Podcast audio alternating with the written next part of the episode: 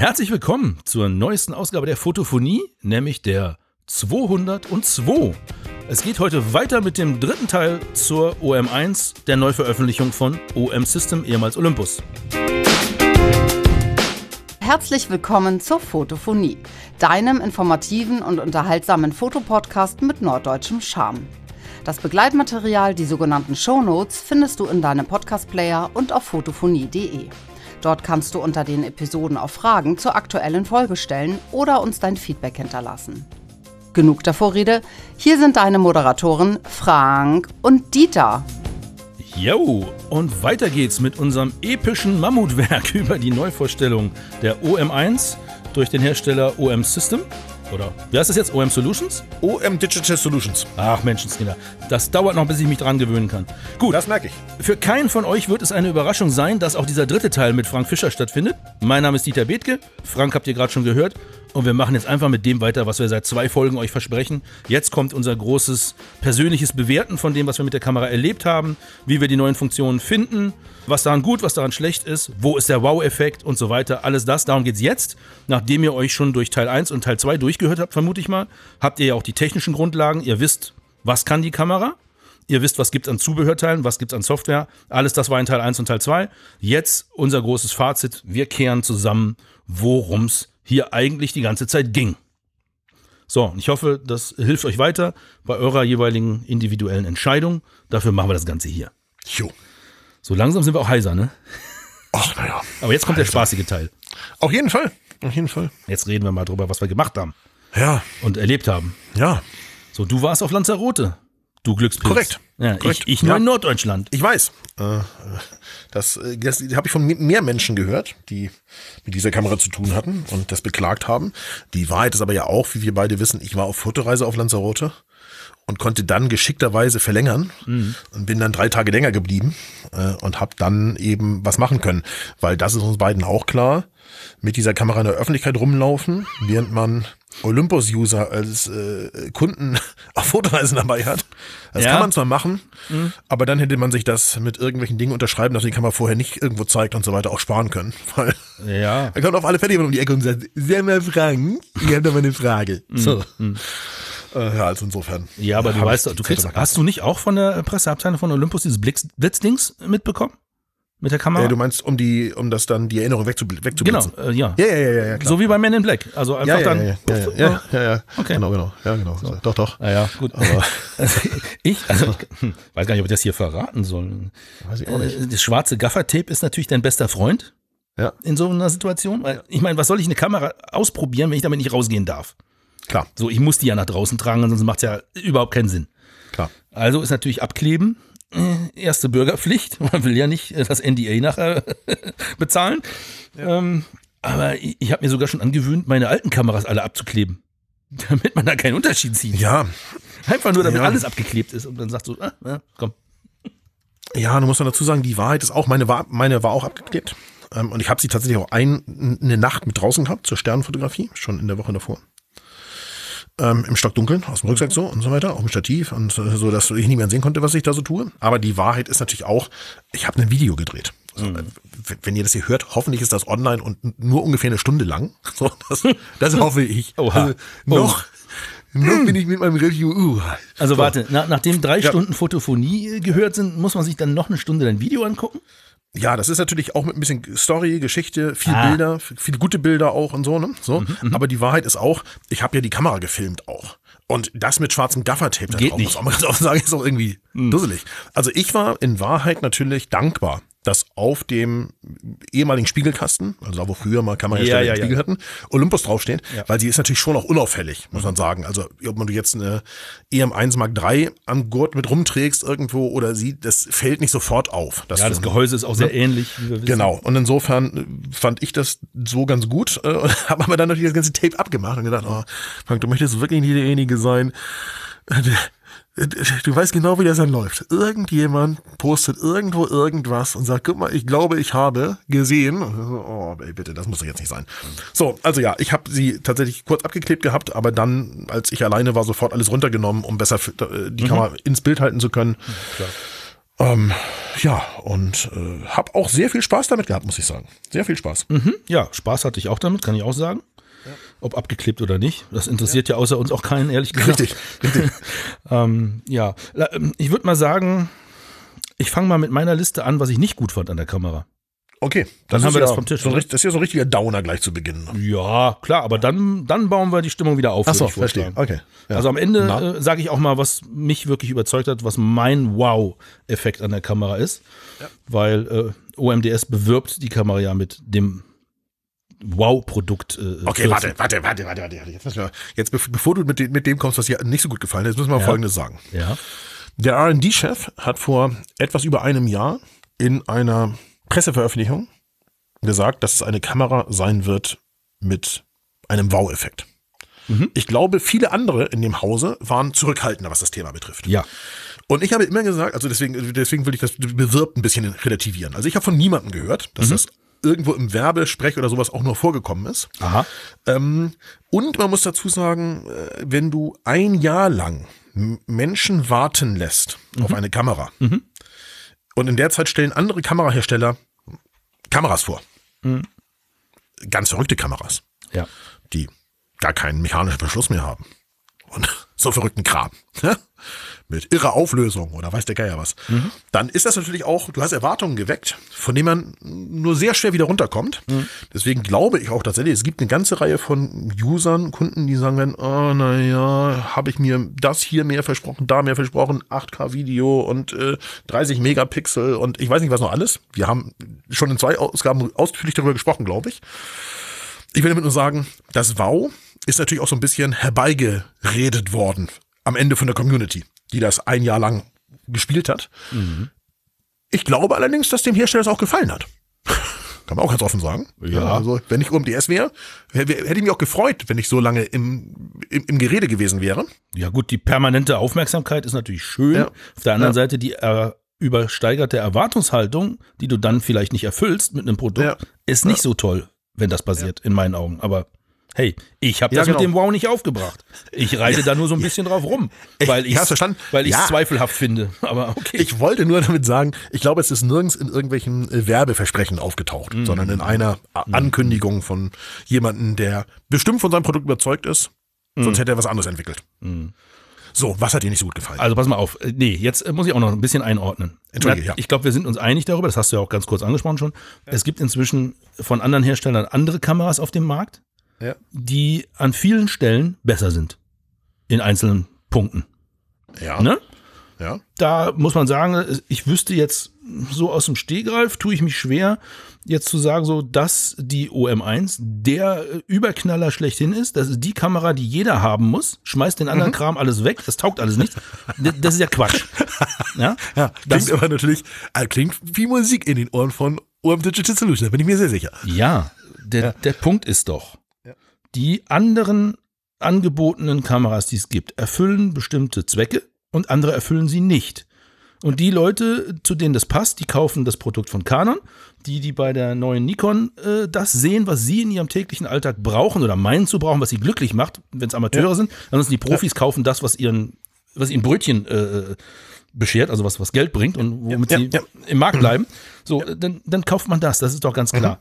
Und die Ei- eierlegende Wollmilchsau an Kamera gibt es nicht. Die wird es auch wahrscheinlich auch nie geben. Das ist ja wohl hoffentlich jedem klar hier. Ja. So, also insofern, die OM1 ist eine Kamera, die viele Sachen mitbringt, die mir gut gefallen, die Ja. für meinen Anwendungszweck passen und die mich an vielen Stellen überzeugt. Ja. An anderen noch nicht so, da komme ich ja gleich dazu. Ja. Ähm, aber äh, wer jetzt da draußen äh, gemeint hat, dass Olympus jetzt die eine Kamera rausbringt, die alle anderen schlecht aussehen lässt, gut, das ist wirklich einfach überste übersteigerte Erwartungshaltung. Das geht nicht. Nicht zu dem Preis, nicht in dem Formfaktor. Ich meine, wo die Preise liegen für 8K-Kameras äh, oder Mittelformatsensor, sage ich jetzt mal so, ja, da muss man nur mal in die Preisliste gucken, dann weiß man schon, was die Stunde geschlagen hat. Dann guckt man sich auch mal die Größe des Bodies an, dieses Geräts, oder die Größe der Objektive, die man dafür mitschleppen muss. So, wenn man damit keine Probleme hat, also man hat das Geld, man ist bereit zu schleppen, man hat Volumen in jedem Reisegepäck, alles, so, dann sind das, dann sind das deine Kameras. Ja, natürlich. So, aber äh, es ging ja für mich nur darum, habe ich einen Wow-Effekt gehabt beim Benutzen der OM1 oder nicht? Ja, ja, Für mich. So. ja. Ich habe mich da ein bisschen an dieses Zitat von damals dran gehängt. Ja, und ja, habe mich das gefragt. Ganz Du bist einfach. ja nicht der Einzige. Ja, ja. Na, natürlich, das fragen sich alle. So. Also, was hat mich genervt? Was ist immer noch nicht so, wie ich es mir gewünscht hätte?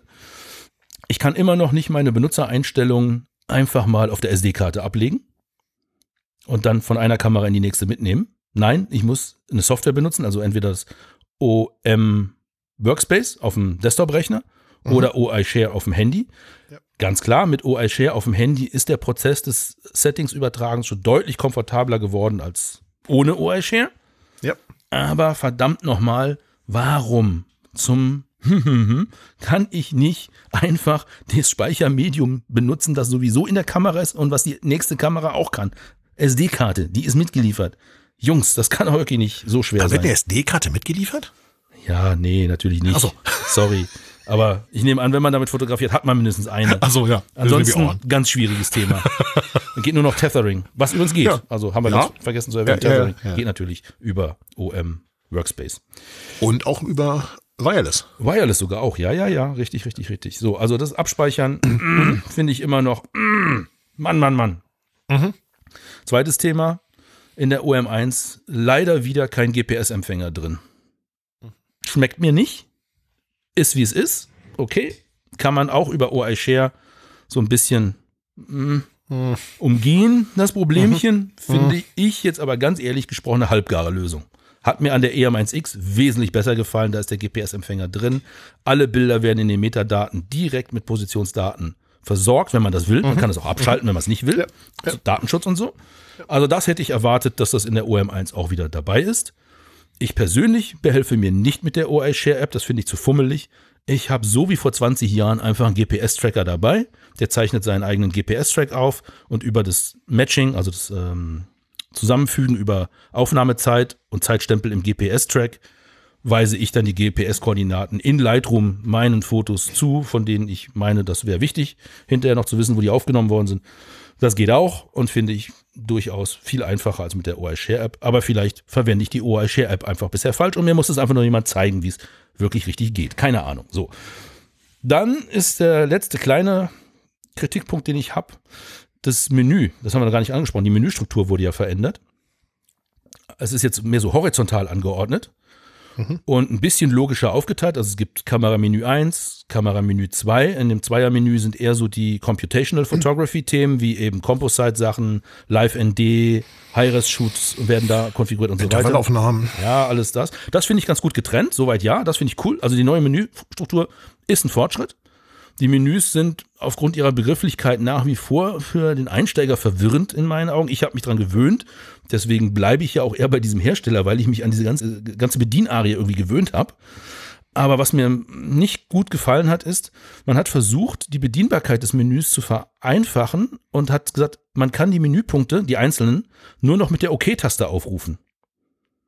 Also früher konnte man ja auch über Cursor rechts in jeden Menüpunkt reingehen, dann die Einstellungen machen und mit OK raus, um zu bestätigen, dass die geänderten Einstellungen genau die sind, die man haben will, hat man mit OK bestätigt und ist dann ja aus diesem Untermenüpunkt rausgesprungen in den Obermenüpunkt. Jetzt, wenn man in so einem Menü drin ist, um etwas verstellen zu können, geht das mit dem Cursor rechts nicht mehr. Man muss die OK-Taste drücken, um reinzukommen, was verstellen und dann wieder die OK-Taste drücken, um rauszukommen, mit Bestätigung, dass man die Werte auch gespeichert haben will. Also das mit dieser OK-Taste, nur noch OK-Taste, finde ich nicht gut. Hat mich genervt, nervt mich weiterhin. Ich hätte Okay. gesagt, macht es doch bitte einheitlich.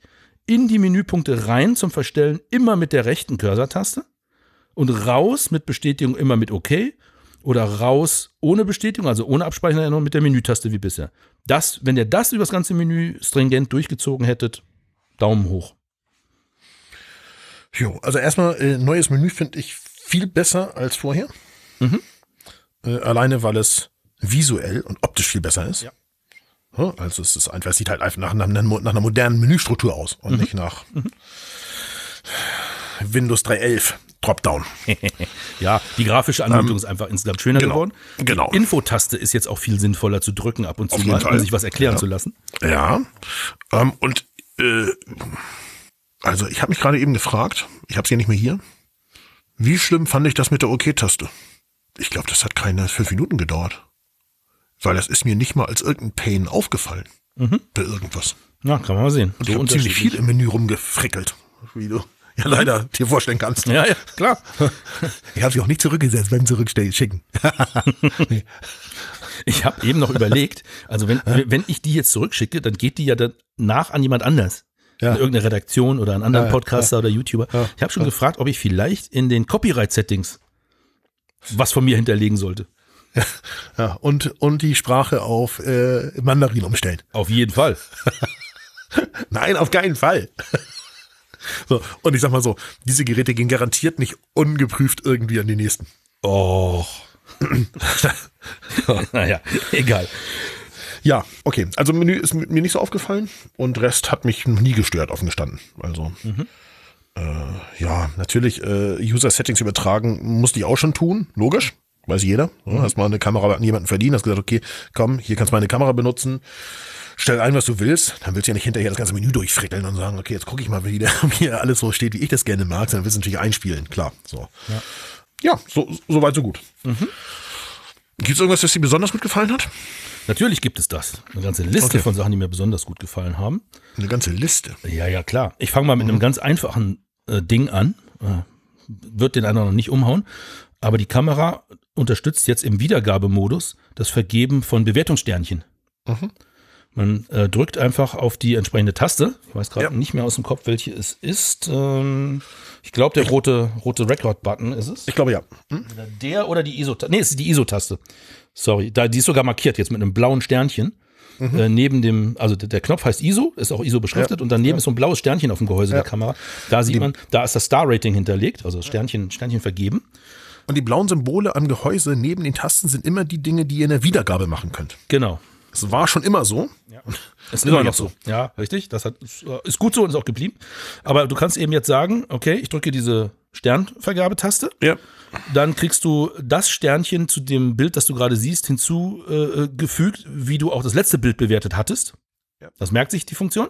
Und wenn du sagst, nee, das ist jetzt kein Drei-Sterne-Bild, sondern nur zwei Sterne oder Ja. vier Sterne, dann drehst du am hinteren Einstellrad weiß. und erhöhst oder erniedrigst damit die Anzahl, Anzahl der Sterne. Dann guckst du dir das nächste Bild an. Sobald du die Sterntaste drückst, kriegst du wieder die Menge an Sterne vergeben, die du als letztes vergeben hast und kannst es wieder korrigieren oder auch nicht und so weiter. So, das äh, ist einfach eine Sternvergabe. Das haben sich viele gewünscht, weiß ich. Und das Gute ist, die werden auch tatsächlich, und das habe ich überprüft, in Lightroom übernommen. Also das funktioniert. Ganz coole Sache. Ist gerade für Leute, die schnell Fotos nach einem Event aussortiert haben müssen, Ja. um sie einem Auftraggeber zu übergeben, für sich selber schnell verarbeiten wollen, an eine Agentur schicken müssen.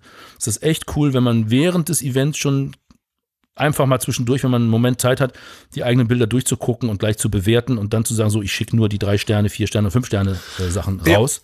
Ja. Der Rest ist äh, für mich oder für den Mülleimer. So, also Star-Rating, also Sternchenbewertung gibt es jetzt. Das finde ich sehr, Jo. sehr, sehr gut. Jo. Wird mir beim American Football sehr helfen, weiß ich jetzt schon. Da habe ich mir bisher mit diesem Share-Order-Marker äh, beholfen. Aber das mit den Sternen wird viel besser sein. Klar. Dann ist mir etwas aufgefallen. Es gibt ja schon bei den vorherigen Kameras dieses automatische Umschalten zwischen Displayanzeige und Sucheranzeige, wenn man mit dem Auge an den Sucher rangeht. Ne? Ja. Dieses automatische Umschalten. Da hat mich bisher immer etwas sehr gestört, nämlich wenn ich hinten auf dem Display etwas gemacht habe, zum Beispiel eine Bildwiedergabe, und habe mir dann gedacht, hey, es ist zu hell hier, ich sehe das Bild nicht so richtig auf dem Display. Ja. Ich würde mir das jetzt lieber im Sucher angucken, weil dann bin ich von der Sonne abgeschattet. Dann geht man ja ganz spontan mit dem Auge an den Sucher und Jo, erwartet, und erwartet dieselbe Ansicht. da, und die ist nicht da, weil bisher sprang die Kamera dann in den Aufnahmemodus, Ja. was ich auch verstehe. Es ist auch eine, es ist eine logisch begründbare Sache, das so zu machen. Klar. Wenn man die Kamera ins Auge nimmt, will man wahrscheinlich fotografieren. Also wird alles abgebrochen, was nicht jetzt bitte Bild aufnehmen ist und ein bisschen Bild aufnehmen. Kann ich verstehen. Und ähm, man kann jetzt tatsächlich im User-Menü, also Werkzeugmenü 3, Ja. unter Eye-Sensor-Settings, äh, Augensensor-Einstellung auf Deutsch, Ja. Kann man das Verhalten bei Aktivierung über den Augensensor beeinflussen. Und man kann es auf eine, auf einen Modi stellen, dass die Anzeige beibehalten wird. Habe ich als erstes direkt gemacht und bin seitdem total happy, dass es das gibt, weil jetzt kann ich einfach mit dem Auge hin und her wechseln zwischen Display und Sucher und Sucher und Display. Und es bleibt einfach dasselbe zu sehen. Ob ich im Menü bin, ob ich im Wiedergabemodus bin oder im Aufnahmemodus, spielt keine Geige. Ich kann einfach die Kamera ans Auge nehmen oder wieder absetzen und ich sehe immer dasselbe, was ich vorher auf dem anderen Display oder Sucher gesehen habe. Mega Sache für mich persönlich. Ja. Hast du noch was? Vielleicht fangen wir mal äh, bei der Objekterkennung an. Oh. Ähm, die Objekterkennung kannte ich ja und habe sie auch viel benutzt bei der EM1 X und ich bin wirklich kein Vogelfotograf, wie jeder weiß. Also mhm. ich bin weit davon entfernt, mich als Vogelfotograf bezeichnen zu, zu wollen und ich bin extra um Vögel zu fotografieren äh, zig Höhenmeter hochgelatscht und äh, anderthalb Stunden äh, in Lavafeld gelaufen und äh, das, was ich dann an Vögeln fotografieren konnte, hätte ich wahrscheinlich auch bei Dieter vom Balkon machen können. So, weil es waren einfach keine Greife da. Ja, warte. Meine Puffinszucht ist jetzt noch nicht so üppig. Ja, ich hatte, ich wollte eigentlich äh, Weihen fotografieren, die es auch auf die fliegen gibt. hier nicht so oft am Balkon ja, vorbei, kann ich dir verraten. Aber ich hatte dann nur äh, hier äh, Dohlen, also so eine Krähe oder sowas, ja. die ich wahrscheinlich auch in Kiel fotografieren können. Krähen haben, Saatkrähen haben wir hier äh, so, mehr als mir lieb Also so schwarze, größere Vögel, die ja. gab's. So. Ich bin ein bisschen umsonst dann für gelaufen äh, und hatte so ganz, ganz kleine, eher so spatzengroße Vögel noch um mich rum. Mhm. Bei mir sind es vorwiegend Amseln. Das sind ja auch dunkle Vögel, überwiegend dunkle, ja.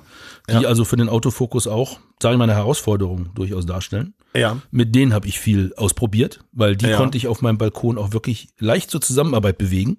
Ja.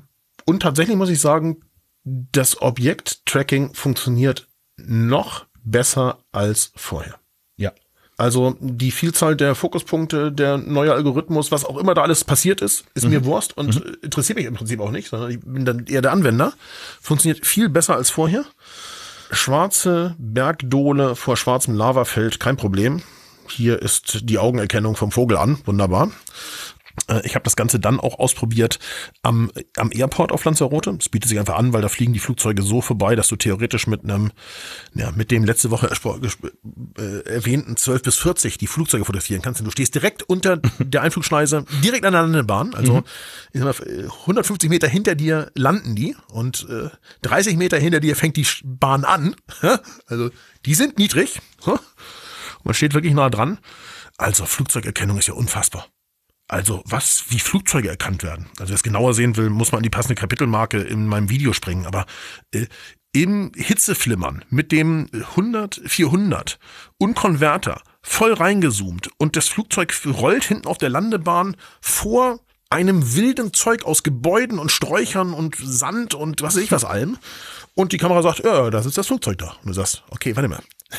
Wenn ich mit dem Auge an der Kamera vorbeigucke, dann habe ich eine grobe Ahnung, wo ich sein könnte, wo ich gerade hinfilme. Mhm. Und man sagt, nee, nee, das ist das, was da rollt, das ist das Flugzeug, mach dir keine Sorgen. Und dann fährt nach vorne in den Vordergrund ein zweites rein, dann sagt es, oh, jetzt habe ich zwei Flugzeuge gefunden. Und du sagst, ist er da? Bitte? So, also das funktioniert wirklich viel, viel, viel besser als vorher, finde ich. Äh, das hat mich wirklich beeindruckt. Und ich hatte es, glaube ich, in der, dir schon erzählt oder vielleicht in der ersten, du weißt jetzt nicht mehr ganz genau, ich hatte noch so ein Katzenprojekt eigentlich vor. Es gab bei uns im Hotel so Katzen und der Katzenautofokus war ja neu und ich dachte, okay, so ein Katzenautofokus probieren wird sich ja anbieten. In der Hotelanlage laufen so ein paar Katzen rum. Gut, das war schwieriger als ich dachte, weil die sind unfassbar scheu gewesen.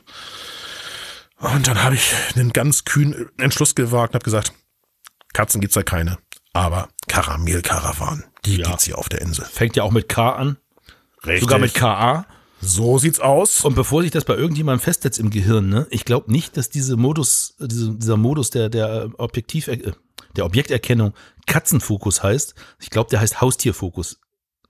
Dieses Symbol ist, glaube ich, eher so auf Haus, also auf alles, was Fell und vier Beine hat irgendwie. Und Ohren, glaube ich. Ich glaube, Ohren und Augen sind natürlich auch wichtig, ja. ja. Ich glaube, es ist ein Haustierfokus, glaube ich. Also das Erstaunliche ist auf alle Fälle, bei Kamelen funktioniert er auch. Finde ja. gut. Hat ja auch also, Fell und vier Beine. Ja, ja, ja. Und auch und, ganz kurze ja. Beine, so wie so eine klassische Katze oder Hund, ganz klar. Ja. Sieht, sieht eigentlich genauso aus. Ja, eigentlich ja. Vor allem, wenn die in der Karawane hintereinander herlaufen, wie Katzen das auch und, so machen. Und an der, an der Nase immer an dem Dings von dem davor genau, angebunden genau, ist. Genau. Und die so einen Sattel, so einen bunten aufhaben und sowas. Die sehen eigentlich aus wie eine Katze, wenn man ehrlich ist. So rennen eigentlich alle Katzen bei mir zu Hause rum. Ja, richtig, richtig, richtig, richtig. Zumindest wenn sie touristische Ausritte äh, anbieten. Ja, wie Großkatzen. So, also lange Rede, wenig Sinn. Das hat mich wirklich überzeugt. Das fand ich wirklich beeindruckend, Ja, wie das so funktioniert. genau. Also ich hab's, äh, wie gesagt, auf den heimischen Alstern, äh, Alstern, sag mal, es ist schon spät heute. Elstern? Elstern? Nee, Ja. Amseln. Raben. Also so, Amsel, Amsel. heißen die Vögel. Gott, oh Gott, was sag mal. Hab ich's hier zu Hause in Ruhe ausprobiert, mit Kamera auch schön auf dem Stativ und so. Und ich bin äh, in Schleswig-Holstein an einen einschlägigen See zur Vogelbeobachtung gefahren. Oha. Hab da mal mein Glück mit Wildtieren versucht. Das ist genau dein Thema. und muss sagen, also ja, Kormorane, check. Äh, Okay. Enten, check. Möwen, check, check. Okay. Also wirklich, ich habe Flugaufnahmen gemacht. Ich bin ja auch völlig ungeübt, was das angeht. Birds in Genau. Flight ist nicht mein Thema. Ich habe da Flugaufnahmen gemacht, easy. Mit dem 40 150 2.8 als Objektiv vorne dran, mal mit, mal ohne Telekonverter, alles gut. Ich hatte mein 300er Tele da nicht mit hingeschleppt an den See, weil ich auch nicht damit gerechnet habe, irgendwas Sensationelles zu sehen. Ja. Hab mir dann in den Allerwertesten gebissen. Weil Okay. als ich so weit war und sagte, okay, ich habe jetzt alles ausprobiert, was ich ausprobieren wollte, ist auch das rausgekommen, was ich geahnt habe. Sehr gut, funktioniert. Ja. Funktioniert übrigens nicht immer. Ich habe äh, gemerkt, also so dunkle Vögel auf Wasseroberfläche schwimmend, mh, nicht so gut. Okay. Da geht auch mal was in die Hose. Okay. Einiges im Flug ist auch in die Hose gegangen, mag aber eben meiner Untrainiertheit äh, auch geschuldet sein. Mhm. Und wir müssen auch mal sagen, Firmware-Stand bei deiner Kamera ja gar nicht, äh, dürfen wir gar nicht erwähnen, was das war. Genau. Und bei mir Pre-Production stand, also Okay. Mhm. 1.0.0.000 irgendwas. Ja, ja, ne? okay. So, Ja, da, okay. da tut sich bestimmt auch noch was, kann man auch immer Ja. dazu sagen. Aber zum Ende, als ich schon einpacken wollte, sagte der etwas ältere Herr neben mir, da ist er wieder, der Seeadler. Was? ja, tatsächlich, am Horizont tauchte ein Seeadler auf, was man auch daran merkte, dass alle anderen Vögel panikartig Was, was anderes machten? die Szene verließen. Der Seeadler kam eingeschwebt, allerdings so weit weg, wirklich weit weg. Und er ist leider auch nicht näher rangekommen. Ich Ja. habe dann extra noch gewartet und gewartet, aber irgendwann ist er auch weggeflogen. Dann war dann auch kein Warten mehr nötig. Wenn, wenn er erstmal weg ist, ist er weg. Ähm, der war so weit weg vor einem Waldrand am anderen Ende des Ufers des Sees, hat er sich Okay. in der Luft aufgehalten und dann auf den Baum gesetzt. Okay. Der war im Sucher 20 Pixel groß. Okay. Ja, selbst mit Tele und Telekonverter und so weiter. Ja, also er ja, war verdammt ja, weit ja. weg. Und trotzdem hat die Vogelmotiverkennung ihn in, ich sag mal, 70 bis 80 Prozent der Fälle erkannt.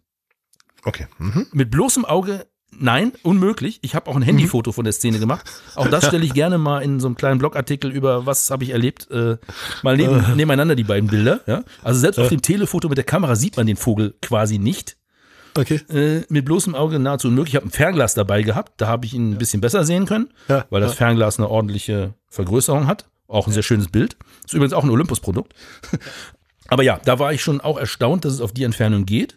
Wenn, wenn der Vogel so wenig Pixel eigentlich äh, belegt auf dem Sensor. Ja, genau, genau. Immer Genau. noch geht. Aber man muss natürlich äh, Strich drunter machen und sagen, je näher der Vogel an der Kamera ist und je mehr Bildfeld erfüllt, Das umso besser klar. funktioniert die ganze Sache. Ja, klar. Und dann, und das kann ich mit den Amseln belegen, die sind wirklich nah dran und die sind bei mir bildfüllend bei 300er Ja, Tele. ja.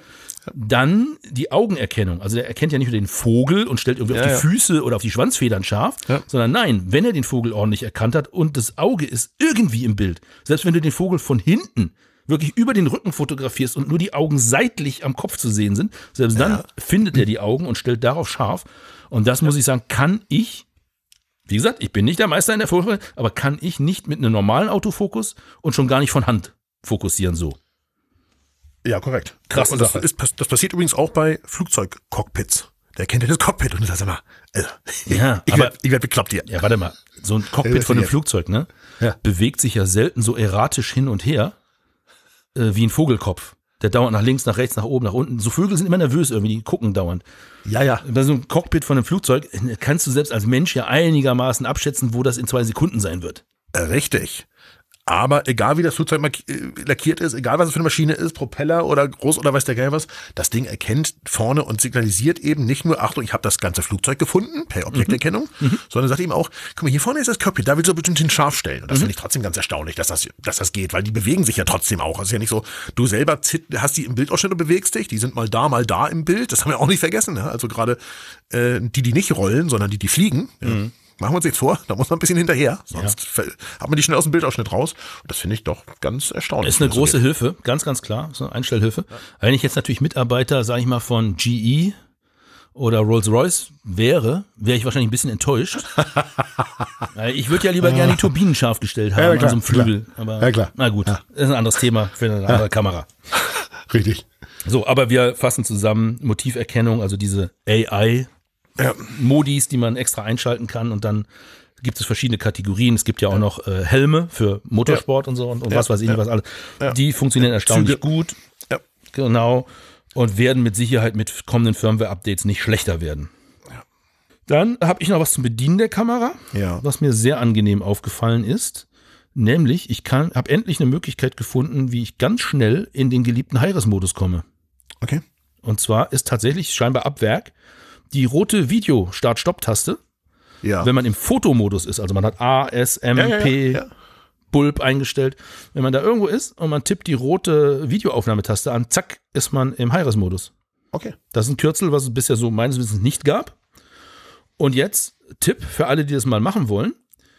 Äh, man muss ja sich entscheiden, ob man Hi-Res an aus haben will. Gut, das gibt man mit Antippen der Taste ja zu erkennen. Und dann ist ja die Frage, ist man im Handheld-Modus, also hat man die Kamera Mhm. Ja. in der Hand oder Ja. steht sie auf dem Stativ? Das muss man ja noch mitgeben, sonst funktioniert ja das eine oder das andere nicht so gut. Einfach den roten Knopf gedrückt halten, ja, draufdrücken, gedrückt Mhm. halten und am hinteren Einstellrad drehen. Dann poppt nämlich auf dem Display oder auch im Sucher, je nachdem, wo man das Auge gerade hat, ähm, poppt natürlich die Einstellmöglichkeit auf, an, aus, Stativ oder aus der Hand. Das, war fü- bisher über die In Infotaste so. Ja, die macht ja jetzt andere Dinge. Ja, ich bin ganz erstaunt, dass es so ist, weil das bedeutet ja, dass man im Fotomodus die Videoaufnahme nicht mehr starten kann. Ist das richtig? Äh, Sie startet nicht aus Versehen, richtig. Okay. Das ist nämlich ein Kritikpunkt, den ich sonst habe. Mit diesem Schnellvideomodus, wie es ja bisher hieß, also die rote Ja. Taste drücken und zack geht ein Video los, egal ob du im Fotomodus bist, hat mich oft Nerven gekostet bisher. Okay. Weil ich öfters mal ein Video von meinen Füßen gemacht habe oder von sonst irgendwas, wo ich kein Video machen wollte. Das ist jetzt nicht mehr so. Diese rote Videoaufnahme Start-Stopp-Taste ist eigentlich nur im Videomodus aktiv. In der Kamera-Werkseinstellung. Ne? Man kann Ja, das ja. alles anders konfigurieren. Ja, ja, ja. Ne? Ich gehe jetzt erstmal von der Werkseinstellung aus. Und äh, wenn du die Kamera übers Drehen am Hauptwahlrad, also übers Moduswahlrad, in den Videomodus bringst, dann startet das Video auch nicht mehr, wenn du den Auslöser, den Fotoauslöser drückst, sondern nur, wenn du die rote Taste drückst. Oder nochmal drückst, dann stoppt es auch. Wo wir jetzt bei Video sind, im Übrigen, ob die Kamera gerade ein Video aufnimmt oder nicht, wird einem mit einem roten Rahmen außenrum signalisiert, den ich sehr gut finde. Ja, auf jeden Fall. Da ist ganz klar, läuft oder läuft nicht. Bisher war ja immer nur so ein kleiner blinkender roter Punkt irgendwo. Man musste da immer genau hingucken, ob sie jetzt aufnimmt oder nicht. ja, oder unten auf die Uhrzeit, ob da die, die, die Zeit Mhm. Die weiterläuft. runterläuft oder so. Genau, genau, genau. So, ja, aber äh, das ist jetzt Thema roter Knopf und Video eigentlich schon. Aber äh, also schnell in den High-Res-Modus kommen und schnell verstellen können, welchen man jetzt haben will, finde ich einen großen Vorteil. Ich bin dann auch hingegangen und habe mir andere Tasten ein bisschen um, ja, umbelegt als Werkseinstellung, weil es gibt für mich drei Dinge, die ich schnell machen können will. Das eine ist ins Peaking reinkommen, also in die manuelle Fokussierhilfe. Ja. Das habe ich gerne schnell. Und ich mache gerne High-Res-Modus schnell, an, aus. Und HDR-Modus an, aus. Das sind so meine drei Dinge und die muss ich auf Tasten haben, sonst werde ich nervös. Dann muss ich immer ins Menü und das ist doof. Wobei das neue My-Menü auch sehr hilfreich ist, um Bedienabläufe zu verkürzen, aber das ist nochmal ein anderer Schnack. So, also habe ich äh, dafür gesorgt, bei mir ist das so, ich habe das Peaking, also das, das, die, die manuelle Fokussierhilfe, so eingestellt, dass sie automatisch anspringt, wenn ich ein Objektiv manuell bediene. Sprich, ich habe von Autofokus auf Manuellfokus umgestellt an der Kamera oder ich ziehe den Schnellschussring, äh, den Schnell, äh, Schnellfokussierring nach hinten, was ja einige Objektive anbieten. Und wenn ich dann dran drehe, dann springt automatisch für mich dieses Peaking an.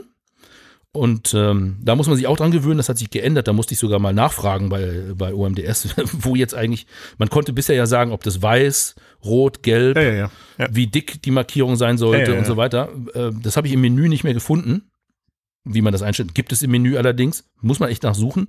Äh, viel einfacher ist, während dieser Peaking-Modus aktiv ist, also die manuelle Scharfstellhilfe, während die aktiv ist, wenn man die sieht, kann man, so wie du eben sagtest, die Infotaste drücken und dann poppen die Optionen auf, die man da verstellen kann. So, das ist also für mich eine ganz angenehme Geschichte, das so zu machen. Und den HDR-Modus habe ich auf eine der beiden Knöpfe vorne am Bajonett gelegt.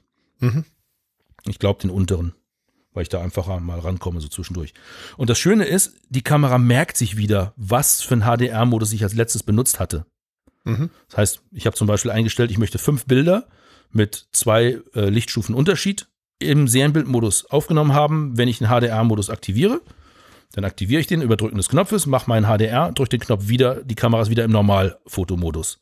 Und wenn ich den Knopf irgendwann wieder drücke für HDR, dann springt er wieder genau auf diesen letzten Modus, den ich verwendet habe. Nicht auf irgendeinen anderen oder äh, ich muss, muss auf jeden Fall, äh, das war bei der, bei der R1 Mark II ist das so doof, die hat ja einen Knopf oben drauf für HDR. Ja. Wenn ich den gedrückt habe, dann ging immer das Menü auf, also die, die, die Einstelloption für den HDR. Immer, ob ich das wollte oder nicht.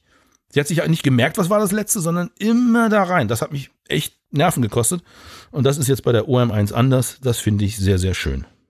Okay. Wesentlich bedienbarer an der Stelle.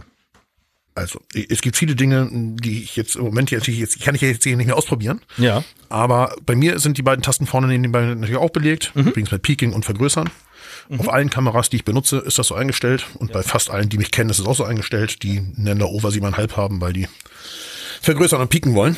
Und Ja. da kommt man halt sehr schnell ran, ohne dass man irgendwie was Großartiges machen muss. Ich habe die Kamera ja noch da und ich habe sie jetzt mal schnell in die Hand genommen, Ja. um kurz zu sagen, was ist der schnellste Weg, um da hinzukommen, diese äh, Knöpfe zu belegen. Ne? Ja. Einfach Kamera einschalten, die OK-Taste drücken, dann landet man im sogenannten Super Control Panel. Ja. Und dann gibt's äh, rechts in der Mitte des Displays gibt's diesen Zahnradpunkt, Ja. den mit OK bestätigen und dann sieht man schon, dann hat man die ganze Liste an möglichen Knöpfen und wie man die belegen kann. Ja. Und da kann ich dir sagen, dass ich die beiden Knöpfe neben dem Objektiv habe ich nochmal sicherheitshalber den oberen mit Peaking belegt und den unteren mit Multifunction. Und. Multifunction steht bei mir standardmäßig auf Vergrößern, also im Prinzip habe ich es auf Vergrößern, den unteren Knopf ja. damit ich in die, in die, in die Sucherlupe rein kann. Ja, Ja. genau. Hm? Also mich irritiert nur total, dass die, dass der Videoknopf kein Video startet im Fotomodus. Und äh, ich weiß auch gar nicht, wozu es den Videoknopf dann noch gibt, weil im Videomodus möchte ich auf gar keinen Fall fotografieren. Das heißt, da muss Video zwangsläufig eigentlich auf dem Auslöseknopf liegen.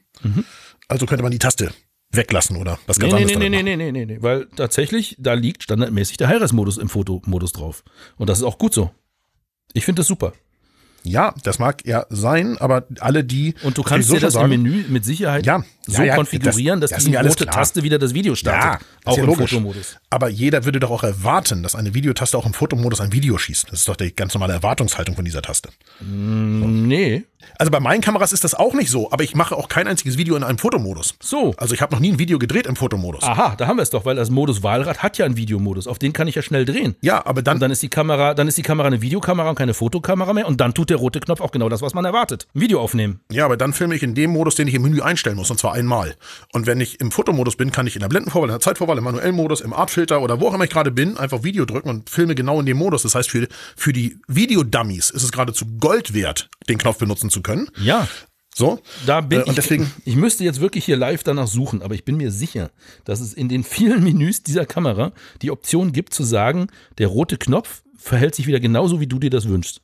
Ne, das ist ja auch garantiert so. Ich, mir wundert, dass das in der Auslieferzustand nicht so ist. Natürlich sind die Knöpfe bei mir auch so belegt, wie du es gerade beschreibst. Ist ja klar. Der Videomodus ist, der Videoknopf ist bei mir doch im Fotomodus nicht Videoknopf, weil ich da drehe ich gar kein Video. Und im Videomodus ist ja auch kein Videoknopf, weil da benutze ich den Auslöser. Deswegen habe ich in beiden Modi den roten Knopf für was anderes. Ja. Nämlich für ISO. Ja, das brauchst du ja nicht mehr, weil du eine ISO-Taste hast. Korrekt. Kannst ja auch was anderes drauflegen. Ja, ich find's High-Res-Modus nur- zum Beispiel. Ich finde es nur ganz verwirrend für den User und ich wette, da wird es sehr viele geben, die sich fragen, wieso kann ich kein Video starten? Aha. Ja. Okay. Weil ist ganz offensichtlich die Videostart-Taste. Naja, nicht mehr. So. Wenn ich ein Video aufnehmen will, drehe ich die Kamera erstmal in den Modus Video. Ist doch nicht so schwer. Ja, aber wie stellst du da um zwischen P, A, S, M? Das belegst du doch vor. Im Korrekt, Menü bist du- kannst du ja, ja. sagen, wenn du in den Videomodus gehst, möchtest du P, A, S oder M haben im Videomodus. Genau, aber das ist dann immer so, wie du es vorbelegt hast. Das heißt, du kannst spontan kein Video mehr drehen. Mhm, doch. Videomodus einstellen, mein Menü, da sich das hinlegen, was man haben will und los geht's. Ja, gut. Gut. Hat, kein, hat keinen Sinn, weil dann kann ich ja sagen, Super Control Panel, einmal draufdrücken, Ja. High-Res-Modus anwählen, klack, bin ich im High-Res. So. Geht ja genauso. Aha. Ähm, Wo habe ich das? Äh, also deswegen ist, ich glaube, dass es für viele, für viele User ein Problem ist. Deswegen bin ich auch ganz verwirrt, weil ich habe den Videomodus natürlich so nicht benutzt an der Kamera, sondern nur im, nur im originären Videomodus. Ich hätte es gerne jetzt ausprobiert, weil die Videotaste nicht mit Video zu belegen, finde ich ja ganz im Standard ulkig. ja, ulkig schon, aber ich, mir gefällt's. Ich bin ja auch Ja. ein Fotograf Ja, und ich versuche jetzt gerade, wie von dir beschrieben, im Super Control Panel den High-Res-Modus aufzurufen. Ja, das ist ganz am, ist ganz am Ende vom Serienbildmodus, wo du Single- und Einzelbilder einstellst. Da ist ganz das, der letzte Punkt, also muss man einen Schritt nach links gehen, da ist High-Res. Genau da ist er nämlich nicht mehr. Da ist er bei meiner aber gewesen, weil ich mir das. Ja, dann könnte das an der konfigurieren Beta-Firmware konnte. von deiner Kamera. Nein, nein, ich habe es dahin konfiguriert natürlich, weil es dahin gehört. Da war es ja immer. Ja, da ist es eben nicht mehr, standardmäßig, weil es da eben nicht hingehört. Nee, nee, ist klar. Weil Hi-Res ist ja kein Auslösemodus. Hi-Res ist ja ein ganz anderer Betriebsmodus der Kamera. ist kein Auslösemodus? Na, entschuldige mal, Serienbild oder Einzelbild ist ein Auslösemodus. Und elektronischer Verschluss aber auch nicht, ne? Das wundert mich auch, dass er da ist, ehrlich gesagt. Ja, ja, klar. Okay. Na klar, ja klar. Das ist für mich noch Geschmacksfrage, ob ein elektronischer Verschluss jetzt zum Auslösemodus gehört oder nicht. Aber Hi-Res ist auf jeden Fall kein Auslösemodus. Also insofern verstehe ich das schon, dass es geändert wurde. Nun ja. Ja, We agree to disagree an dieser Stelle, glaube ich. so sieht's aus. Naja, aber die Kamera bietet für jeden was, würde ich denken. Ja, jeder Knopf kann sowieso individuell belegt werden, das ist klar. Niemand möchte mit meiner Kamera fotografieren. So. Apropos, ich habe äh, hier noch, noch eine Knopfbelegung, die ganz spannend ist. Weil äh, du und ich wissen, das Super-Control-Menü, das sehr, sehr hilfreich ist, weil von da aus kommt man schnell in viele Dinge rein, Ja. liegt auf der OK-Taste. Ja. Ne? Ich nehme an, du benutzt es auch über die OK-Taste. Mhm. Ja. Mhm.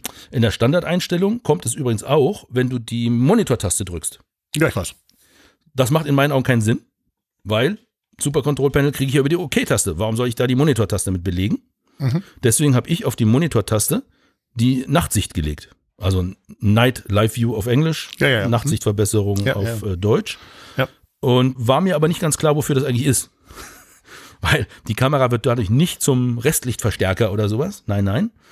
Das ist ein Modus, den man in der Dunkelheit gebrauchen kann, wenn man auf Sterne scharf stellen will Ja, genau. dann braucht man diesen Night Live View Modus, der erhöht ein bisschen die Kontraste und dadurch sieht man eben Dinge etwas besser als ohne diesen Modus. Ist ganz hilfreich, wenn man tatsächlich in dem Bereich öfter unterwegs ist, sich dann eben auf eine Taste, in meinem Fall eben die Monitor-Taste zu legen. Ja, wobei äh, der Stern-AF unabhängig von diesem Modus funktioniert. Ja, Und er funktioniert 1A nach wie vor. ja, Also, klar. Aber wenn dieser Night View Modus dir hilft, um auf Sterne zu fokussieren, ja, dann hilft er dir ja auch, um auf andere leuchtende Objekte zu fokussieren, die vielleicht am Boden sind. ja, klar, klar. So, oder ganz andere Sachen, die dadurch klar, ein bisschen klar. hervorgehoben werden. Das geht mit dem Sternen AF nicht. Der ist auf die Sterne programmiert. Punkt. Auf jeden Fall, klar. Naja. klar, klar. Äh, Videoaufnahmen endlich ohne künstliche äh, Beschränkung hatten wir schon in Teil 1, glaube ich, angesprochen und abgefeiert. Ja. Finde ich mega, dass es da ist. Endlich. Endlich, endlich, endlich. Gut, dafür, dass ich so cool fand, gibt es jetzt dazu nicht mehr zu sagen, leider. Aber es ist toll, dass es nicht mehr begrenzt ist. Was mich begeistert jedes Mal, ist die kurze Einschaltzeit der Kamera. Mhm. Also Hebel von on nach off, äh, umgekehrt, von off nach on. Und schon äh, geht's auch los. Also da ist kaum eine Verzögerung zu spüren. Das finde ich sehr, sehr gut. Die mitgelieferte Halterung fürs HDMI-Kabel und die Zugentlastung hatten wir in Teil 2 angesprochen. Ist für mich aber ein dicker Pluspunkt, dass sie daran gedacht haben, das, was technisch nicht so gut geht, mit einem Zusatzteil ein bisschen besser zu machen. Also diese Einschraubhalterung, die finde ich cool. Und ansonsten, du hattest es auch schon gesagt, die Kamera bedient sich zu jedem Zeitpunkt flüssig. Da hakt nix, die macht, was man von ihr will und dann ist das Bild auch im Kasten. Das begeistert mich. Das ist echt gut geworden, dass es so schnell geht. Ja, auf jeden Fall. Aber das Wichtigste hat immer noch keiner gesagt. Na? Es ist, als hättest du eine ganz andere Kamera. Mhm.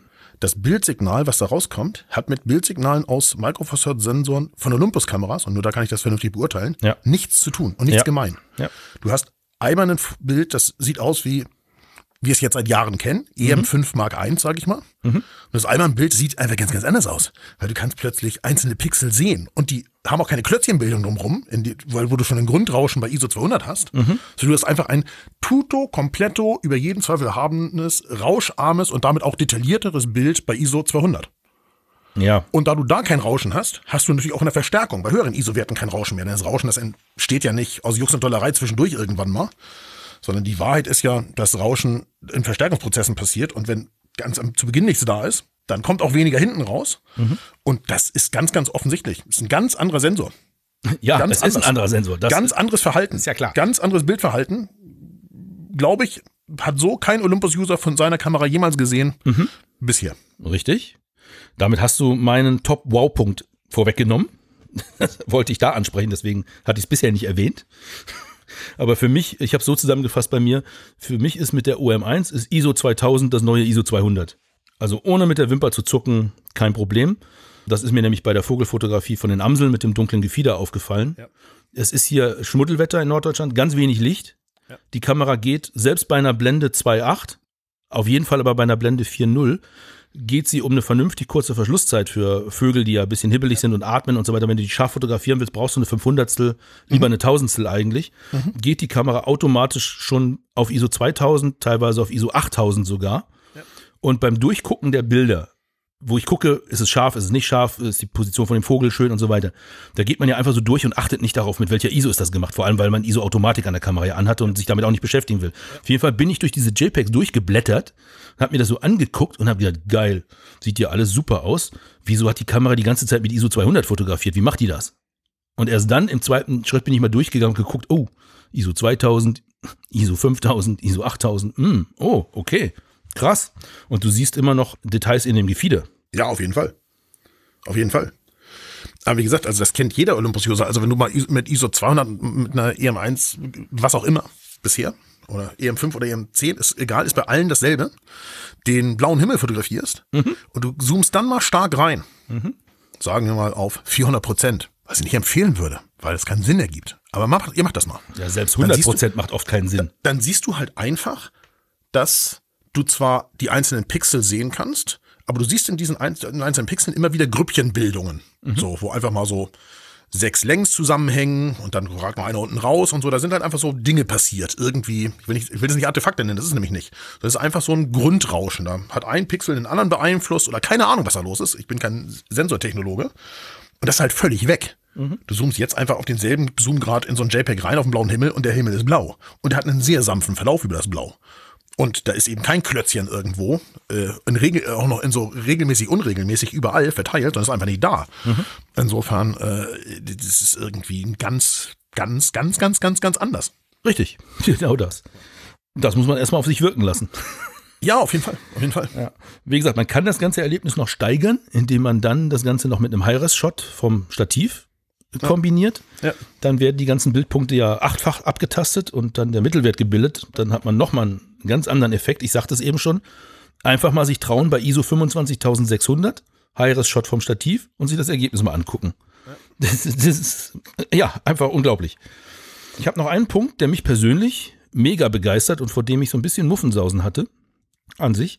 Und zwar hat Olympus ja irgendwann mal gesagt, als sie mit den spiegellosen Kameras angefangen haben, wir Ja. werden immer eine Kamera im Programm haben, Ah, ja, wo ja. auch die alten Objektive aus dem Vorwärtszeitalter unterstützt werden und so weiter, weil dafür braucht man Phasenautofokus, Punkte auf dem Sensor.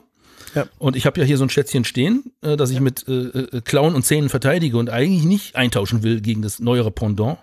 Ich habe das 300er 2.8 Mhm. aus dem Vorwärtssegment und den EC14, also den 1,4-fach Telekonverter passend dazu, auch vorwärts.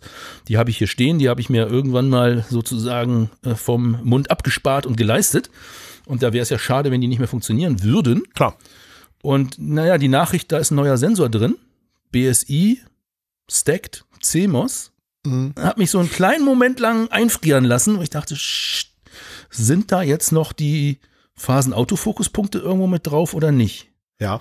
Kurze Nachfrage, hat ergeben, nein, sind sie nicht. Ich so, oh, Okay. Schande. Ja. Und dann war ich sehr gespannt, als ich mit der Kamera nach Hause gefahren bin, war das erste, was ich gemacht habe. Ich habe mal das 300er dran gemacht, mal geguckt, wie performt jetzt hier der Autofokus und geht der überhaupt noch? Ja. Aber im Prinzip hatte ich schon die Versicherung im Gepäck. Man hat mir gesagt, so, nee, nee, mach dir mal keine Sorgen. Da haben wir dran gedacht. Diese wahnsinnig vielen Autofokuspunkte, von denen du ja schon berichtet hast, mit der 100% Abdeckung, das sind keine Phasenautofokuspunkte technisch gesehen, aber sie funktionieren so ähnlich. Ja. Und sie unterstützen auch diese alten Objektive ganz wunderbar. Und Okay. da ist für mich der Punkt gekommen, wo ich gesagt habe, geil, diese Kamera erspart es mir, ein neues Objektiv zu kaufen für viel Geld ja, klar. ne? Sondern Ja. das 300er 2.8 Vorwärts, das blüht richtig auf. Ja. Ich ja. habe das noch nie so agil erlebt, selbst an den Vorwärtskameras nicht. Kann ich mir vorstellen. Also das ist für mich, Da sind natürlich jetzt auch zehn Jahre Autofokus-Entwicklung dazwischen. ja, aber das ja. ist für mich der Knüller, zusammen dann mit der Motiverkennung, Ja. Bombe, wirklich. Also Respekt. Ja, ja. Verrückt, verrückt. Dann habe ich ja schon gesagt, die Software von OMDS, das Workspace, ist schneller und flüssiger bedienbar auf dem macOS geworden. Ist für mich auch ein Überraschungspunkt, dass an der äh, Front überhaupt was getan wurde, mal ganz ehrlich, ja. Und dann so gut. Also kann man durchaus nochmal in Angriff nehmen, damit was zu bearbeiten, womöglich.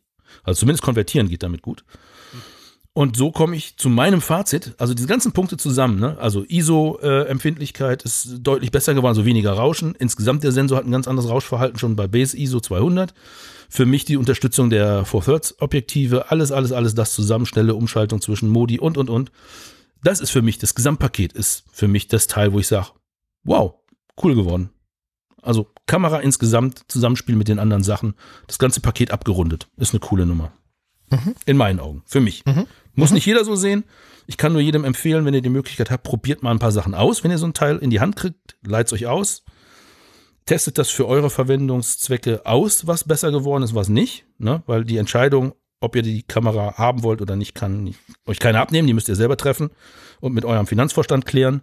So ein ganz preiswertes, also ein ganz billiges Schnäppchen ist es nicht. Ja. Haben wir ja schon gesagt. Dann die Zubehörteile wie Doppelschachtlader für die Akkus kosten halt ein bisschen Geld. Handgriff kostet auch ein bisschen Geld. Ob man die haben will oder nicht, muss jeder entscheiden. Ich für mich äh, habe da quasi schon Haken dran gemacht an die ganze Nummer. Hast du ja schon selber bemerkt. Ja, ja. Jetzt mal gucken, wie ich es umgesetzt kriege. Aber ja, gefällt mir, was ich gesehen habe. Auf jeden Fall. Auf jeden Fall. Und äh, wie gesagt, ich habe äh, ich habe die 120 äh, Frames per Second Einzelfotos fotografiert. Das ist unfassbar, was man da aufnehmen kann. Mhm. Also ist wie eine Highspeed-Kamera, was man da sieht. Ja. Also ich habe das in der Brandung gemacht und bei überschlagenen Wellen. Unfassbar. Also äh, ja. Pro Capture dann, ne? Ja, genau. Ja. Und dann 120 mhm. und dann, dann durchgedrückt. Es ist unglaublich, weil das ist, sind Dinge, die kannst du in einem Video nicht sehen, die kannst du mit dem Auge nicht sehen. Und die Kamera macht da einfach gnadenlos von jedem dieser Frames einen RAW und speichert das auf die Karte und das also, mhm. was ist hier los? Ja, du hast dann natürlich den Stress des Auswählens hinterher, ne? Ja, ich habe das ja nur mal, ja klar, ja, auf jeden Fall. Ich hätte es nur gemacht, um äh, hinterher zeigen zu können, wie viel ist das eigentlich? Also was für einen kurzen Moment einer Welle sieht man eigentlich, wenn man das, wenn man das so macht. Ne? Also weil das ja, äh, man sich, man kann sich ja immer schwer vorstellen, finde ich. Ja. ja, so, ja. Wie sehen jetzt äh, 90 Bilder auf einer Dreiviertelsekunde überhaupt aus? So. Äh, aber ganz verrückt, ganz verrückt. Und mehr geht an vielen Stellen immer, wie überall ja. im Leben. So, hä? Klar. Aber äh, man darf immer nicht vergessen, äh, in was für einem kompakten Gehäuse und zu welchem Preis man das bekommt. Mhm. Als gesamtes Paket. Richtig. Und wenn man, ich sag's mal so, ein Statusobjekt braucht, ja, was man sich um den Hals hängen kann, damit man im Club angesehen ist, ja. da gibt's andere Hersteller wahrscheinlich, die den Effekt bringen. Kann sein, ja. Ich möchte mit der Kamera, so gut es geht, fotografieren können. Ich möchte nicht genervt sein von meiner Kamera, sondern ich möchte unterstützt werden in dem, was ich versuche zu fotografieren. Ja, ja. Und das, muss ich sagen, hat die OM1 für mich so gut wie bisher keine Olympus-Kamera geleistet. Mhm. In der kurzen Zeit schon. Und mhm. ich denke, das wird nur besser, je mehr man sich nochmal damit anfreundet und eingearbeitet bestimmt, hat. Bestimmt. Weil bestimmt. auch für mich war das ein bisschen überwältigend am Anfang alles. Also die, die Menüstruktur ist zwar gar nicht inhaltlich so viel anders, sondern ein bisschen anders angeordnet. Trotzdem war es bei mir jetzt oft, dass ich um die Ecke denken musste und sagen, wo finde ich denn jetzt die Einstellung, das und äh. es ist immer eine Einarbeitungszeit nötig. Bei allem. Und klar, das wird auch mit der Kamera wieder so sein. Klar, klar, klar. Aber ich bin froh, dass sie in dem kompakten Gehäuse daherkommt, in dem klassischen, und dass ich den Handgriff optional anschrauben oder abschrauben kann. Das macht für mich viel aus. Bin ein bisschen traurig, das Baby jetzt in die Post zu stecken nach Aufnahmebeendung ja. und, und ja, ja. wegzugeben. Äh, und das heißt ja schon was. Ja, ja. Äh, ich, ich habe noch was Lustiges, was ich dir erzählen kann, so aus Erfahrung heraus. Na klar. Ich habe einen Timelapse gemacht mit der Kamera. Ähm, Timelapse kann sie so wie äh, die EM1 Mark III auch mit äh, 10 Kilo Bildern minus 1, also 9999 Einzelfotos. Mhm, mhm, mhm, Aber ein fertiges Video kann sie nur machen bis 999 Fotos. Und ich habe 999 Fotos durchgerattert und habe sie dann ein Video daraus rendern lassen mit übrigens 4K und 30 FPS. Ach, das geht jetzt.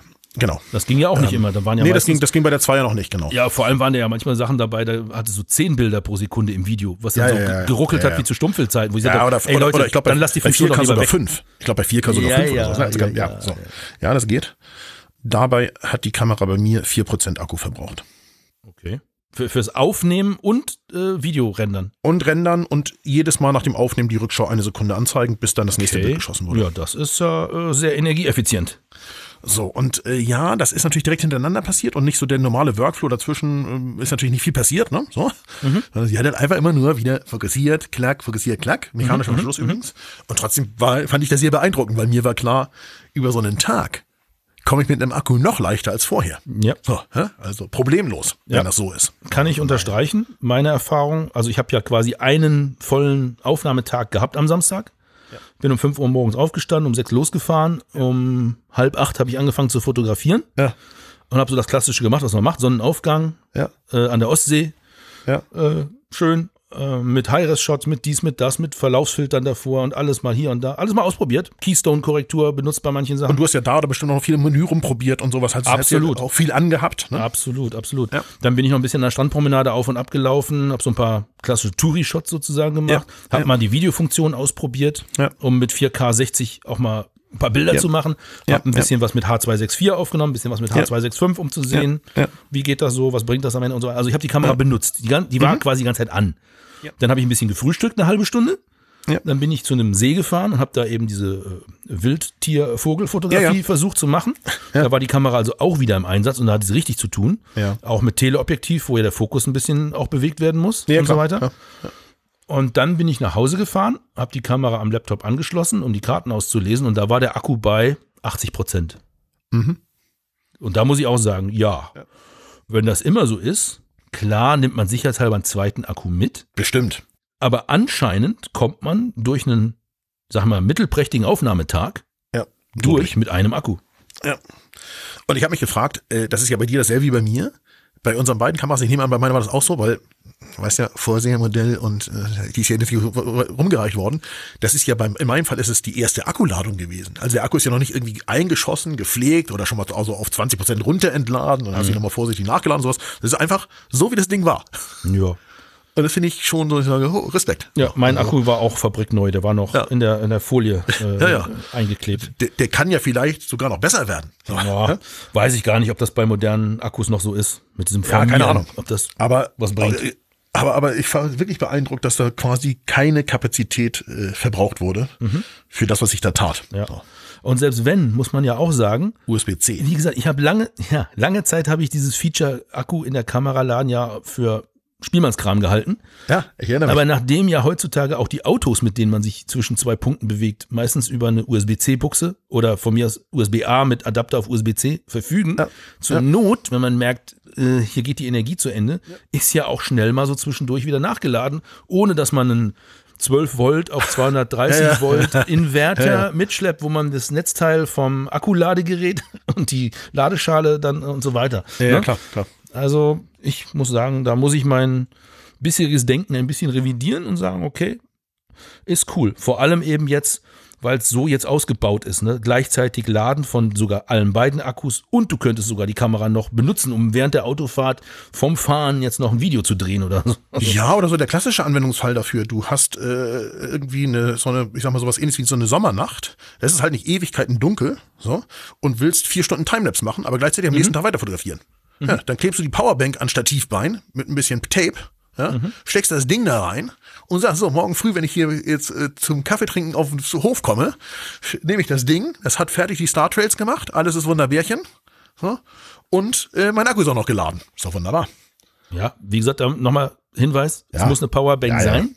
Power Delivery unterstützt. Ja. Und zwar den 9 Volt 3 Ampere Modus. Bitte nachgucken, bevor ihr die kauft. Lasst euch das zur Not schriftlich geben vom Hersteller, dass sie das kann. Und sie sollte nicht zwischendurch einfach abschalten, weil die Kamera gerade mal keinen Strom zieht. Das sind zwei Dinge, die sind wichtig, sonst funktioniert der Trick, den Frank da gerade skizziert hat, leider nicht so. Aber ansonsten, ja, coole Sache. Ja, auf jeden Fall. So, bin ich mal gespannt, wer als erstes in seiner Fototasche mit so einem Ding rumläuft. Ja, du hast, du hast schon bestellt, habe ich gehört, ne? Ähm, ich habe sowas ähnliches wie bestellt, natürlich. Ja, okay. Ähm, Olympus Ambassador, ich Ja, weiß, ich weiß. aber ja, machen wir uns jetzt vor, äh, wie immer sage ich dazu, wenn die welche verkaufen sollen, sollen die welche verkaufen. Mhm. Das ist auch wichtig. Und zwar wichtiger, als ob in meiner Fototasche eine ist. So. Gut, ja, für die Reisen, die da anstehen, wenn ich eine hätte, wäre das cool, weil dann verkaufen sie anschließend mehr. Weiß auch jeder. Weil eine dabei haben und jemand anderes in die Hand drücken, sorgt Ja. automatisch für das, was uns beiden passiert ist. Genau, da jetzt der Pro-Tipp von mir. Ja? Ich sagte ja eben, besorgt euch so eine Kamera, besorgt euch so eine Kamera, probiert die aus, Ja. macht euch selbst ein Bild davon, Ja. ob die neuen Sachen euch begeistern, so wie mich. Ja. Und die beste Option, um das zu machen, ist auf Reisen mit dem Frank. Ja. Der hat nämlich dann eine dabei. Richtig. Äh, Normalerweise ja mehr als eine sogar. Mal gucken, wie lange Genau. das dauert. Aber ja, und äh, insofern, keine Ahnung, wann jetzt hier eine einziehen wird. Aber vielleicht können wir diejenigen, die sagen, oh, mich hat das eine oder andere Feature überzeugt, uns schreiben als Kommentar, welches Feature das ist und ob ihr bestellt habt. Schreibt doch einfach in die Kommentare. Ja, aber ich muss einfach sagen, die ganzen Features, also viele sind ja nicht neu, Ja, genau. aber sie sind alle im Detail so ein bisschen besser geworden oder lassen sich flüssiger bedienen oder oder oder. Also es ist so eine Gesamtverbesserung irgendwie, die sich durchzieht. Ja, also, und pass auf, jetzt muss ich noch was sagen. Und vielleicht wird das eine oder andere Feature dadurch erstmal interessant für den Ja, einen oder anderen. Ja. Und ich bin doch wirklich kein Pixelpieper. Ich glaube, ich bin doch über jeden Zweifel erhaben, dass ich Pixel zähle. Wirklich hin und vorne nicht. Fotografieren ist fotografieren und hat mit Pixel zählen und Charts fotografieren nichts zu tun. Aber eins kann ich sagen, diese Bildqualität will ich jetzt immer. Das kann ich aber so sagen. So. Weil ich mir viel weniger Mühe geben muss in Lightroom bei der Bearbeitung der Bilder. Ich sag mal so, auf Automatik klicken, da wette ich jetzt schon drauf, auf Automatik klicken, da brauchst du im Schärfeprozess nichts mehr machen, dich um das Rauschen nicht mehr kümmern oder irgend so ein Pipapup, was man sonst alles immer gemacht hat.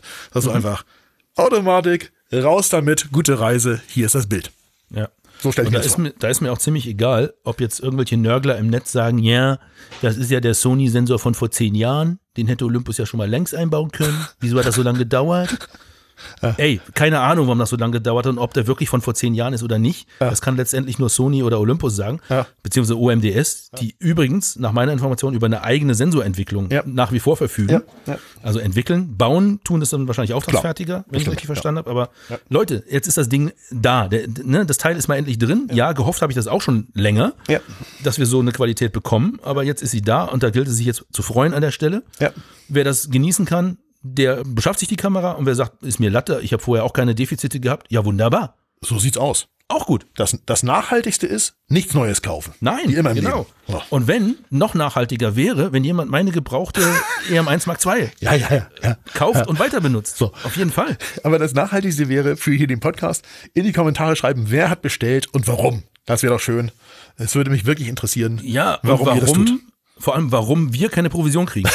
Das würde mich auch interessieren. Ja, aber das natürlich gern. Nein, also ich will euch hier nichts verkaufen, wirklich nicht. Ich bin nur einfach von vielen Sachen tatsächlich äh, mehr begeistert als in der ersten Sekunde. Muss ich auch ganz ehrlich sagen, es war ein Prozess.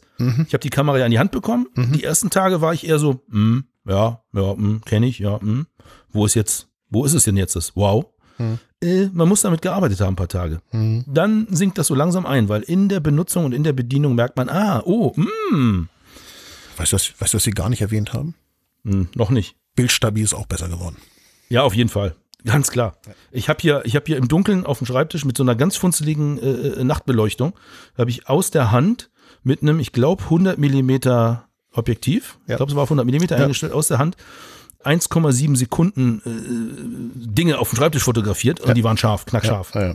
Unglaublich. Ja, also, egal. Jetzt äh, hören wir auf. Ja, wir, wir, sind auch gar, wir sind auch gar nicht so Der, begeistert. der Magen hängt mir jetzt auch in den Kniekehlen, ehrlich gesagt. Es muss jetzt äh, das Abendessen her. Auf jeden Fall. Da muss ich was tun dafür. Also jagen gehen. Auf quasi. jeden Fall. Äh, Das ist bei mir so ähnlich, denke ich. Wir haben ja auch knapp nur doppelt so lange aufgenommen, wie wir wollten. na ja. Also, was Das soll's. sind auch kurze Folgen geworden, wie immer bei uns.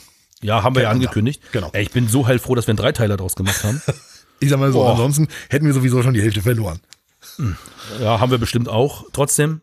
Aber die, die bis hierhin dabei waren, die hatten hoffentlich Spaß und haben Informationen bekommen, die sie quasi ja nicht aus erster Hand im Moment jetzt schon haben könnten, sondern Genau. nur über uns. Genau. Und ich hoffe, da haben wir so viel getan, wie wir konnten, haben uns da richtig engagiert. Es war auch äh, Arbeit, muss man sagen, im Vorfeld. Das ist ja nicht einfach mal so gemacht. Und klar ist das schön, so eine Kamera in die Hand zu bekommen zum Angucken, obwohl noch nicht Fall. viele andere das hatten. Auf jeden Fall. Aber damit geht auch leider, leider auch eine Schattenseite einher. Also man muss sich dann auch die Zeit freiräumen äh, für die paar Tage, die man so eine Kamera gestellt bekommt. Und dann das Mögliche daraus machen und das für euch jetzt hier aufbereiten und so weiter und so weiter. Das ist nicht keine Arbeit und nur Spaß, das muss man auch mal sagen. Ja, und ansonsten kriegt man so, auch so schnell solche Dinge nicht wieder in die Hand, wenn man sagt, ich habe das zwar jetzt in der Hand gehabt, aber gemacht habe ich damit nichts. So, ist ja auch irgendwie logisch, ne? Wir geben uns da schon Mühe. So, wir geben uns und, da schon Mühe. Äh, es gibt auch einen direkten Feedback-Kanal, muss man sagen, auch in Richtung OMDS von uns beiden. das- sag ich mal. So, Und also, das ist übrigens auch eine sehr schöne Sache, dass das so ist. Ja, auf jeden dass Fall. man uns da auch zuhört. Und Ja. Jo. es dauert zwar manchmal etwas länger, Ja. aber bestimmte Dinge werden dann doch adressiert Ja. und verbessern Ja, ja. sich. Das finde ich sehr schön. auf jeden Fall. Ja. So, Insofern, so, so die Damen und Herren.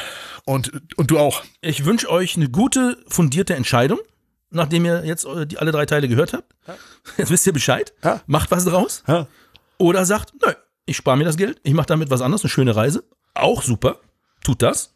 Es liegt nur an euch. Und wir versuchen beim nächsten Mal, selbst wenn ihr Fragen zu der Kamera habt, nicht wieder eine ganze Olympus-Sendung zu machen, sondern wir machen mal wieder was anderes. Sag ich jetzt mal vorsichtig.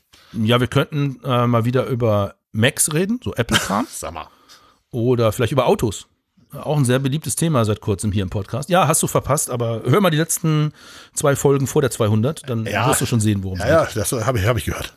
Ah, was? Ja, ja. Hast, du, da hast du Zeit für gefunden? Na, sehr schön. Ja gut, Freut mich. wenn ich hier stehe und Video schneide äh, und ich schneide nur Sachen, die ohne Ton sind, weil sie hinterher aus dem Off noch vertont werden, na gut, dann kann ich sehr gut natürlich auch Sachen dabei hören. Ah, na. So, Dieter, mein Lieber, Ja, dann kann ich ja noch kurz sagen, äh, wo du das gehört hast. Du hast ja den Aufruf gehört, ob wir was zu Lightroom Backup machen sollen oder nicht. Ja. Oder Backup allgemein. ja, Das Thema wird immer drängender, habe ich den Verdacht. Ja. Und viele Kommentare sind in fotophonie.de auch eingegangen. Vielen, vielen Dank für eure Kommentare. Ja. Die haben uns eine ganz klare Richtung gezeigt. ja, Ihr wollt das Thema haben. Es gab einen, der gesagt hat, nein, bloß nicht. Ja. Verstehe ich auch. Der muss dann halt die Folge, die dann, die wir damit produzieren, äh, dann vielleicht auch mal Aussetzen. überspringen. Aber ich habe den Auftrag verstanden. Ist nicht die nächste Folge, die darüber gehen wird, das ist auch schon klar. Aber ich versuche mal, den Harald ranzurudern und wir machen uns mal Gedanken, wie wir das aufbereiten und in eine Folge Fotophonie gießen. jo. So, und bis dahin oder äh, der sonstigen anderen Folge, die jetzt als nächstes kommt, wünsche ich euch eine gute Zeit. Gehabt euch wohl. Wir hören uns dann wieder. Macht es gut, ihr. Lieben. Tschüss. Tschüss, tschüss.